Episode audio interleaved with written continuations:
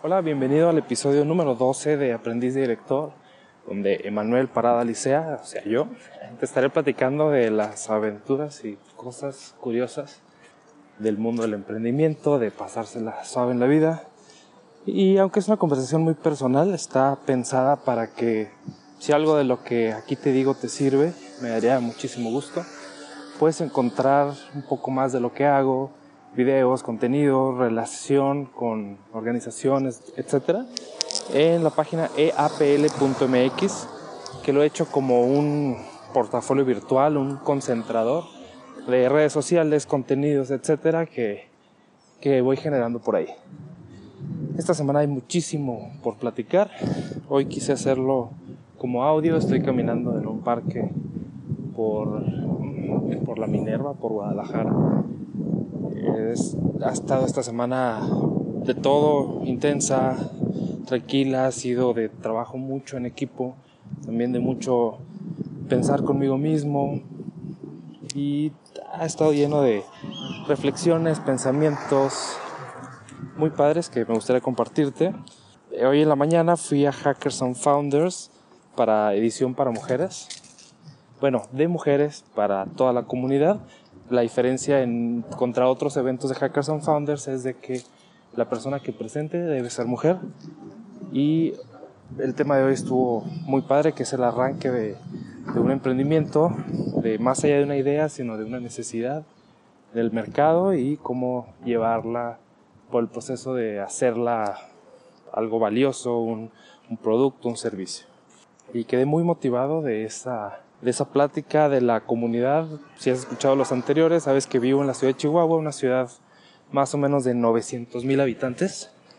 Es una ciudad pequeña, no muy enfocada en la innovación, en el emprendimiento, en desarrollo de nuevas ideas. Y vengo a la ciudad más grande de México con relación al desarrollo tecnológico. Y probablemente también sea de las más grandes en Latinoamérica. Hay casos de Argentina, pero está muy lejos. Posiblemente Brasil, sin embargo, creo yo que Guadalajara a nivel desarrollo tecnológico, e innovación, está muy, muy alto y se nota en la calidad de las personas, de las ideas, los proyectos y, bueno, es algo muy, muy interesante. Y como decimos, estamos tan cerca de Silicon Valley y tan lejos. Hay muchas empresas de Estados Unidos que se vienen aquí a Guadalajara, pero al mismo tiempo hay de todo, ¿no? Desde que solamente son fábricas de ideas desarrolladas o ideadas en Estados Unidos, aquí nada más se fabrica, aunque también hay laboratorios de innovación y desarrollo, etc. Entonces se siente una vibra muy padre, muy interesante. En otras noticias saben que vine a, a conocer el estudio Caro Oculta, a platicar con todas las personas que trabajan ahí y ha sido una sorpresa muy interesante, muy agradable como toda organización hay muchas cosas por mejorar, hay muchas cosas por optimizar, pero también hay cosas muy padres. Sobre todo es una organización muy empujada por la pasión, no solamente digamos por el dinero, por causas aburridas, sino es una causa muy fuerte, eso, eso tiene muchas cosas muy interesantes. Hubo de todo en todos estos días y es algo que me gusta y si estás organizando un negocio, te lo recomiendo muchísimo. Es muy diferente conocer a alguien por voz nada más, por teléfono, por un podcast como en este momento. En video incluso le agrega una capa más de interacción, de, de atención. Sin embargo, en persona es otra cosa porque, pues, a lo mejor suena un poco curioso, ¿no? Pero tener cerca a una persona, tener el afecto físico, incluso otros sentidos, pudiera ser, no sé, el olfato, la, el tacto, más allá de solamente escuchar y, y ver, es algo muy padre.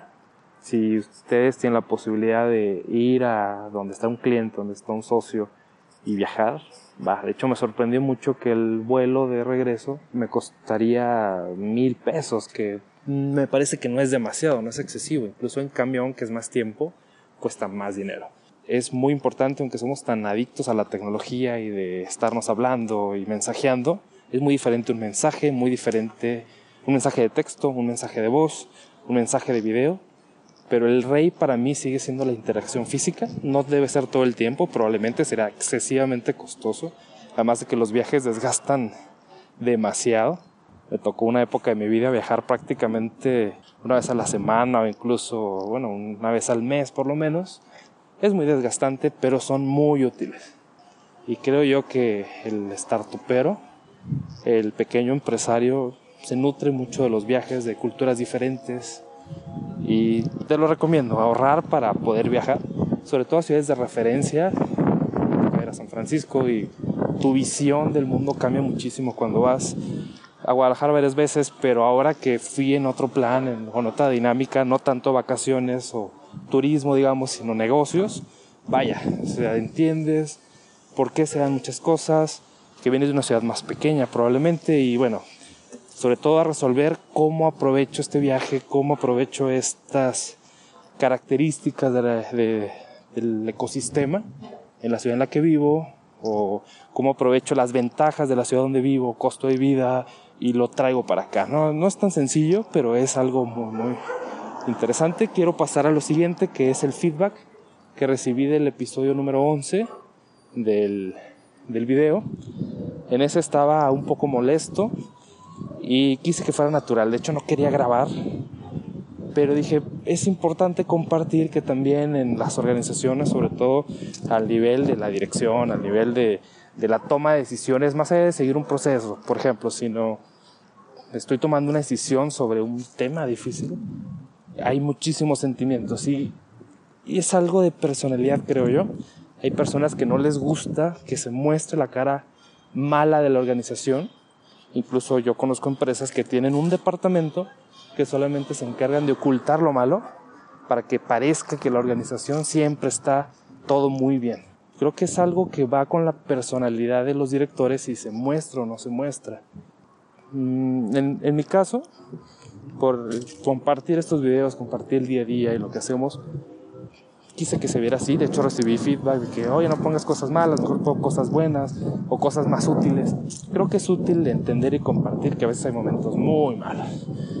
Tanto que tú tienes un mal día y amaneces de malas y nada te sale bien, es normal en los humanos, en las personas pero también que a veces en la organización hay subidas y bajadas. En la reunión de Hackers and Founders de hoy pusieron un video que me gusta mucho de, de un niño me parece que es la primera vez que se sube una montaña rusa, un roller coaster, y platican más o menos así la vida del emprendedor. Empiezas a subir, vas sonriendo, crees que todo es excelente y te toca la primera bajada, no sé, no tienes dinero para pagar algo en la empresa, se te sale gente clave, el producto tronó y quieres llorar y te quieres salir y no quieres volverlo a intentar. Y vuelves a subir y vuelves a sonreír. Creo que es algo, algo relacionado. Somos humanos, tenemos sentimientos y no sé qué tan bueno y qué tan malo es ocultar la, la situación organizacional. Hacer, claro, hay que sonreír hay que estar de buenas siempre, pero también entender que hay momentos malos, sobre todo en equipos de trabajo, lo platicamos en, en videos anteriores, entre más personas hay, más posibilidad que alguien tenga un mal día. Mal, más posibilidad de que todo un departamento se equivoque y se pierda muchísimo dinero. son malas noticias, son malos procesos, pasan. Y ni modo, no podemos simular perfección totalmente. Pero igual agradezco mucho por el feedback. De hecho, parte del objetivo es de que estas, estos audios, estos contenidos sean de utilidad. De hecho, si, no sé, si no tuviera nada interesante que compartirles, yo creo que ni siquiera los grabaría, porque a mí me sirven para escuchar, para reflexionar, pero creo que, creo que a los demás les sirven también.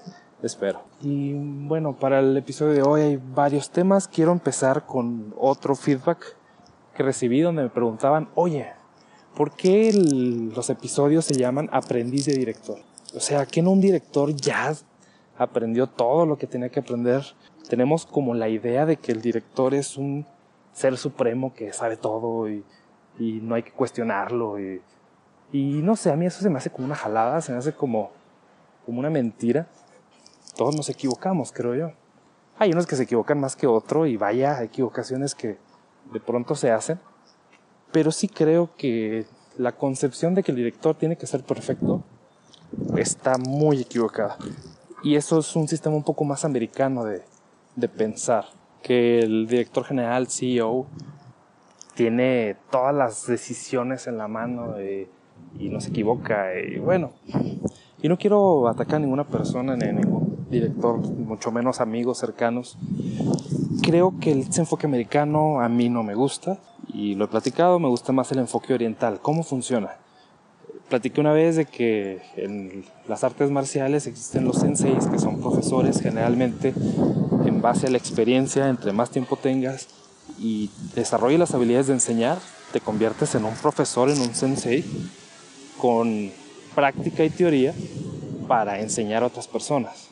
A mí lo que se me hace muy curioso es que no nada más em, eres maestro y ya, sino tienes que estar constantemente entrenando, capacitando. Incluso hay una concepción en la cultura general de que las artes marciales tú vas avanzando, por ejemplo, por cintas de colores, cinta blanca, amarilla, verde, azul, etcétera, y finalmente llegas a una cinta negra y ya eres lo mejor, ya eres maestro y no necesitas aprender nada más. Y la cultura de este lado del, del mundo tenemos como, como eso, ¿no? Estudio una carrera, estudio una maestría y ya. El sistema educativo me dio las herramientas para ser alguien. En cambio, como la cultura asiática, oriental, es ya eres una cinta negra, pero apenas eres el primer nivel de cinta negra. Y serás un maestro, pero eres un maestro humilde que tiene muchísimo para aprender, ¿no? Y, e incluso se me hace muy curioso porque hay niveles de cinta negra, lo que le llaman Dan, primer Dan, segundo Dan, va subiendo. Hay niveles que solamente se alcanzan cuando te mueres. El noveno Dan, si no me equivoco, es honorario y solamente lo recibes si te dedicaste toda tu vida a entrenar y aprender y a, enseñar. Pero, ¿qué significa eso? ¿Qué, ¿Qué valor tiene? Que tú dejas de aprender hasta que te mueres. El día que te mueras es el último día que estuviste aprendiendo. Y esa es la razón, la filosofía detrás del título de este programa o de esta grabación.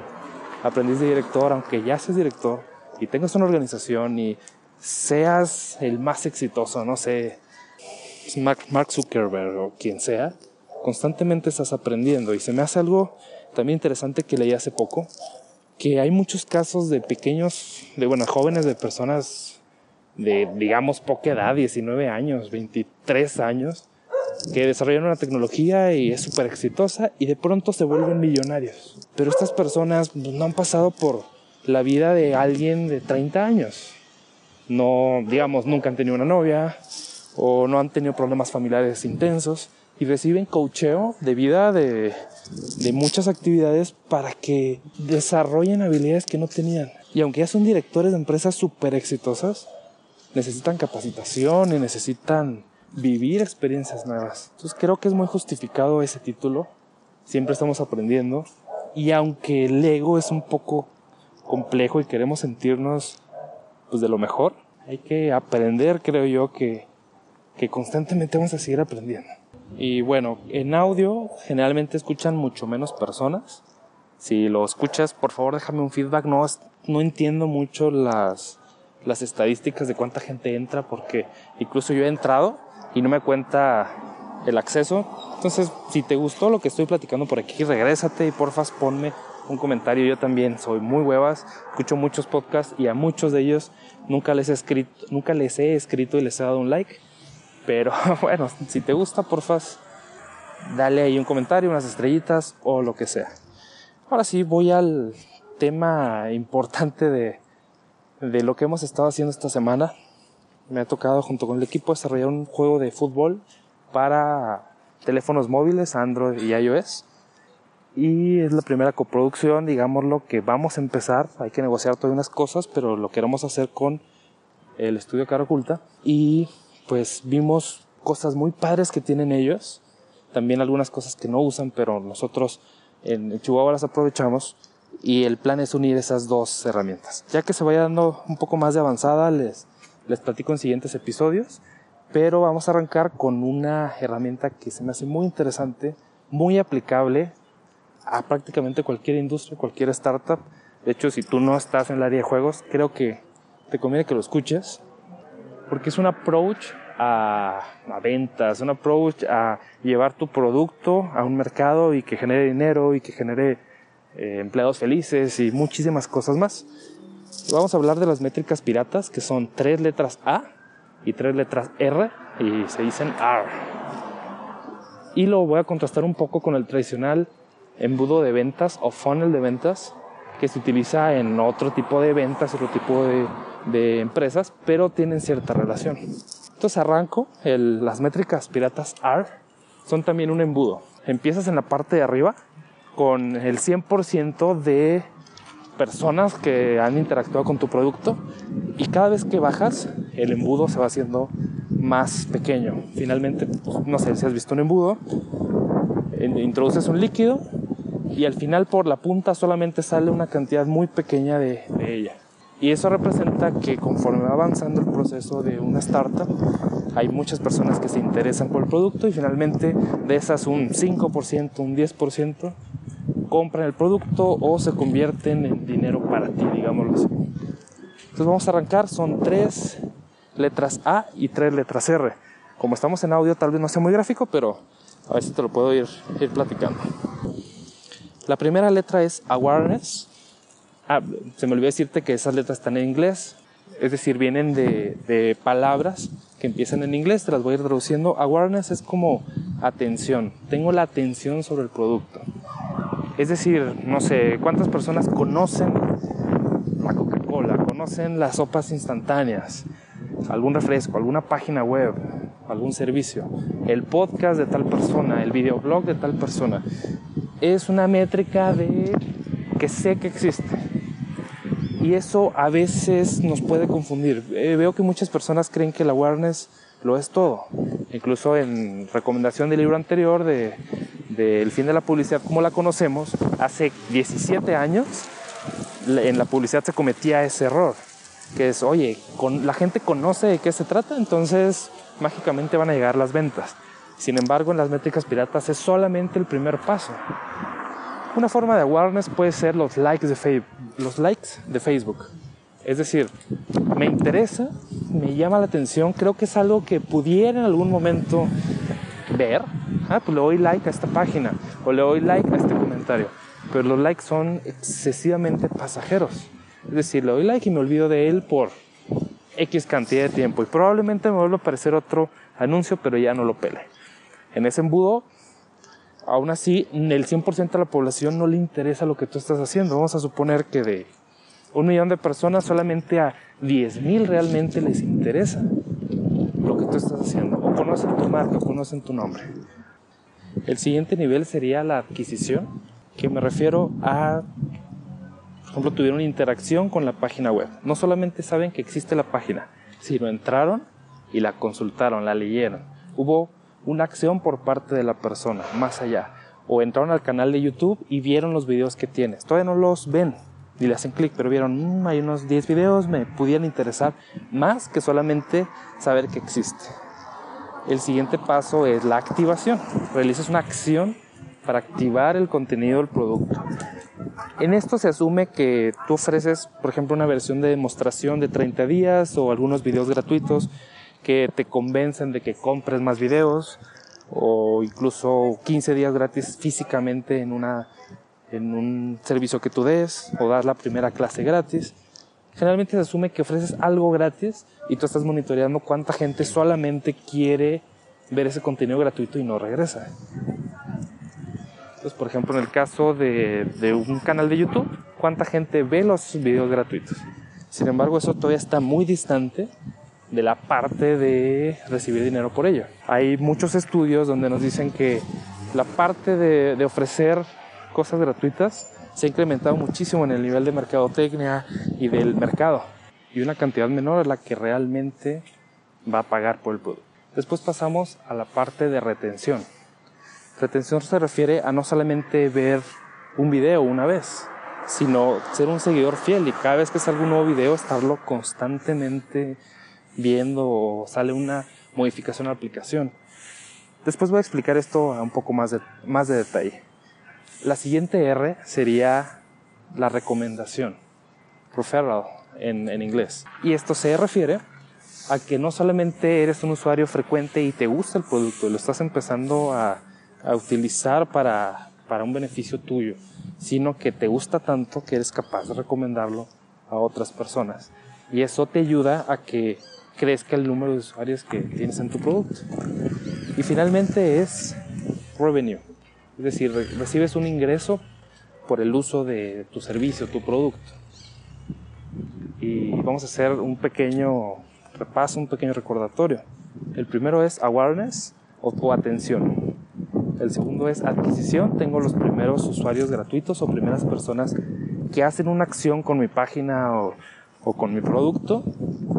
Después es activación. No solamente ven la página, sino lo descargan y lo usan por primera vez, o van a una clase muestra, o se convencen de utilizarlo y probarlo por primera vez, o piden alguna recomendación a algún amigo, oye, ¿cómo es este producto? Hay una acción que se convierte en un interés por utilizar el producto. Una vez que lo utilizan por primera vez, sigue la retención, es decir, me cambio de marca, si antes utilizaba una marca de jabón, me paso a la marca nueva utilizo una aplicación tres veces a la semana. Cada vez que yo tengo un problema, por ejemplo, quiero utilizar una herramienta de mapas, me voy a pasar a la herramienta de Google Maps y cada vez que necesite consultar un mapa voy a utilizar esa herramienta. No voy a estar probando distintas. Ya me casé y ya me convenció utilizar esa herramienta. O en el caso de un juego, ya lo bajé, aunque era gratis, ya lo descargué. Lo jugué por lo menos una vez y me gustó tanto que voy avanzando los niveles y constantemente lo sigo, lo sigo probando y, lo sigo utilizando. Después sigue recomendación, que me gusta tanto el producto que hago una acción social. Por ejemplo, algunos videojuegos tenían que gana más vidas si compartes este juego con amigos o lo recomiendas. Y este tiene un valor muy importante porque generalmente cuando alguien te lo recomienda, alguien de confianza, transfieres la confianza a la otra persona. La última parte de las métricas piratas es el revenue, es decir, que generaste un ingreso por el uso del producto, por la compra del producto. Veamos un ejemplo. En el caso de un videojuego, el awareness es saber que existe. No sé, Candy Crush mucha gente sabe qué es, pero no necesariamente le interesa jugarlo, descargarlo. Pero es importante medir, saber, tener un entendido de cuánta gente sabe de qué se trata, porque potencialmente en algún momento pudiera descargarlo. Pero no hay que quedarse ahí nada más. Quise resaltar este punto de la awareness porque es muy común que pequeñas empresas o estudios se, se sientan muy bien de la cantidad de awareness que tienen, cuando realmente sirve de muy poco. Después en la parte de activación pudiera ser las descargas en el, en el juego. Es la versión gratuita del juego, entonces lo descargan y cuántas veces no nos ha pasado de que bajamos una aplicación y ni siquiera la jugamos o la usamos una sola vez. O la abrimos, falla algo y lo utilizamos durante 15 segundos. Es decir, nos quedamos solamente en la parte 2, en la adquisición.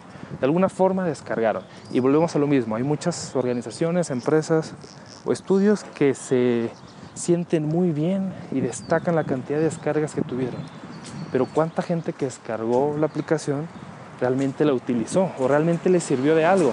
No solamente la abrió, digamos. El siguiente punto sería la activación, es decir, la descargué y efectivamente lo utilicé y me sirvió de algo. El siguiente sería la retención, qué tanto realmente me sirvió la herramienta tanto que la voy a seguir utilizando o si es un juego tengo interés de pasar todos los niveles. Después sería la recomendación. Me gustó. Compartiría la herramienta y la recomendaría porque me gustó tanto y finalmente la disfruté tanto que me da la oportunidad de pagar por ella. Y prácticamente esto es, si se fijan, solamente el último paso es el que se relaciona con el éxito financiero de la empresa.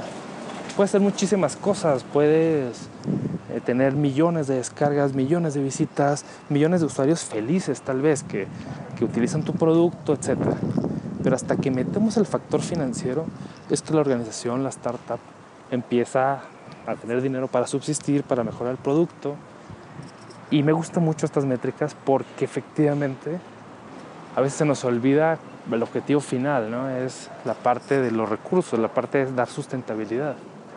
Muchas organizaciones se centran en los primeros pasos, que es ayudar, y se olvida el ser recíproco. Te ayudo, te ofrezco un servicio gratuito, pero con la intención que de el 100% de las personas, un 10-15% pague cierta cantidad. Esto es muy importante en el caso del juego de fútbol que estamos trabajando y desarrollando. Quiero hacer un ejercicio de publicar lo más frecuente que se pueda cómo vamos con esas métricas piratas, cuántos usuarios hay, cuántos le dan like, cuánta gente regresa y finalmente cuánta gente no se puede ser pague por el juego o haga clic en los anuncios y esos anuncios generen un, ingreso. Es importante desarrollar, ese ejercicio sobre todo en startups, en organizaciones que nunca lo han hecho, que no están acostumbradas a eso. Y yo he visto muchas de ellas que cuando analizas estados financieros o todo el tema relacionado con entradas y salidas de dinero, creen que es una caja negra, una caja cerrada donde generas un producto y mágicamente algo pasa y las cuentas se pagan y la gente tiene salarios. Y lo veo mucho en el caso de los ingenieros, probablemente yo soy ingeniero y, y por eso hablo mal de mí, ¿no? De acciones que me han pasado donde recibes un sueldo muy bueno, voy a ponerle un caso en México, recibes 20 mil, 30 mil pesos por hacer algo que alguien te explicó, pero no tienes conciencia de dónde se obtiene esa cantidad de dinero. Y ya lo había platicado anteriormente, si tú tienes un sueldo de 10 mil pesos, se espera que tú a la empresa le realices un servicio con valor de 3 a 10 veces. Es decir, si yo gano 10 mil pesos, la empresa debería obtener 30 mil pesos por mi trabajo. Eso es un estándar de la industria, pero bueno, puede variar. Y sobre todo hay trabajos administrativos que propiamente no le generan una utilidad a la empresa, pero se tienen que hacer. E igual, subcontratado por fuera pudiera valer el servicio 30 mil pesos y a ti te cuesta 10 mil. Bueno, son números, son cosas un poquito aburridas de, de esta parte. Y para aplicarlo en todas las organizaciones es, es necesario que exista este tipo de métricas. Lo que no se mide no se entiende, no se puede mejorar, no se puede trabajar. Y es algo, aunque relativamente sencillo, veo que no se maneja de una forma eficiente. Por ejemplo, a campañas de Facebook se le sacan las métricas piratas pero se cree que, un, que una activación es un like. Una activación para nada es un like, es una interacción, un interés de ver. Por ejemplo, una cotización en base a, a una campaña de marketing, ahí pudiera ser una activación, porque estás generando el interés de comprar el producto. Apenas es la generación del interés. Sobre todo si tú no tienes un demo, no se ofrece servicios profesionales, haces páginas web, haces pasteles. El preguntar por el precio o bueno, si tú tienes el precio en la página, tal vez no, pero el preguntar algo muy específico, oye, y si te pido cinco pasteles, ¿cuál sería el precio final? ¿O cuánto me costaría que me lo lleves hasta tal dirección? Eso definitivamente es una activación. ¿Cómo ves? Eh? ¿Qué opinas de esas métricas? Y bueno, el reto de esta semana es que en tus juegos que tú realices en tu empresa, en tu organización, empieces a identificar qué métricas ya tienes, alinearlas con respecto a lo que acabo de mencionar si confundimos que una activación es un like o la generación de una de una llamada, a lo mejor creen que es awareness, ubicarlas en el sentido correcto, identificar por mes y por semana cuántas personas llegan y cuántas personas hay. Y es algo muy común que yo veo, no, es que no quiero medir, no quiero saber, no quiero entender. Y a veces de ahí viene el origen de muchas cosas. Oye, no tengo idea qué onda, qué está pasando en esta organización.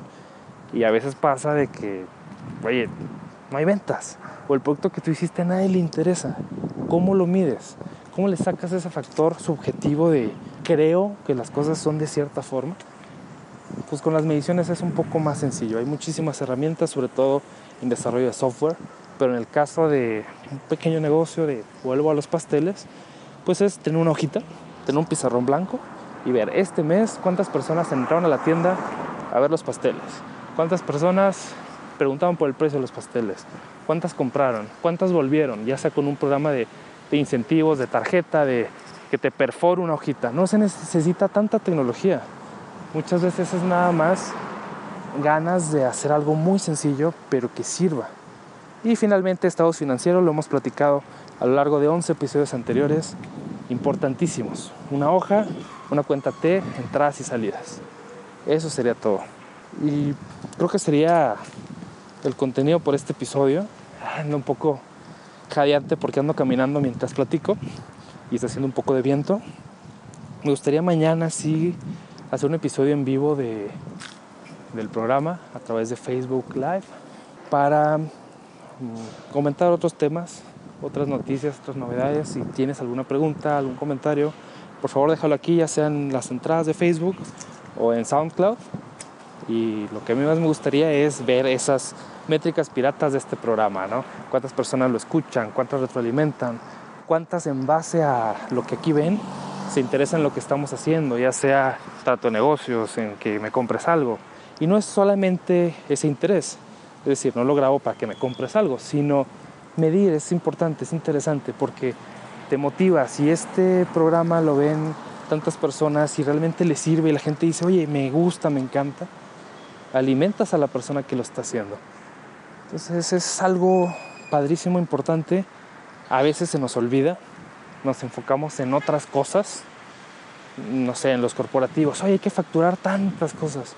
Oye, ventas nuevas, ¿qué onda? ¿Cómo están las ventas nuevas? Y algo importante, esto generalmente es para cierto tipo de productos. Hay algo parecido que es el funnel de ventas. La gente de, que se encarga de, de las ventas y la dirección de las ventas lo tiene un poco más más aterrizado, pero también es importante y prácticamente es, es, algo similar, ¿no?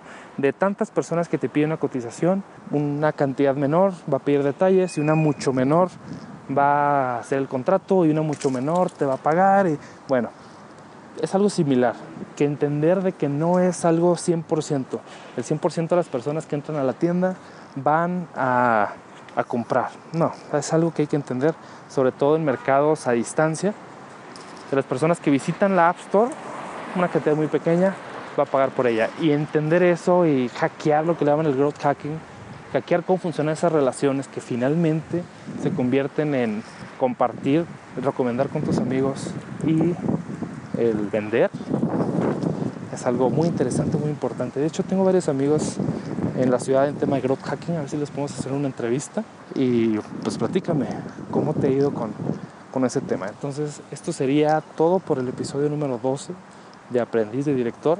Bueno, hasta luego.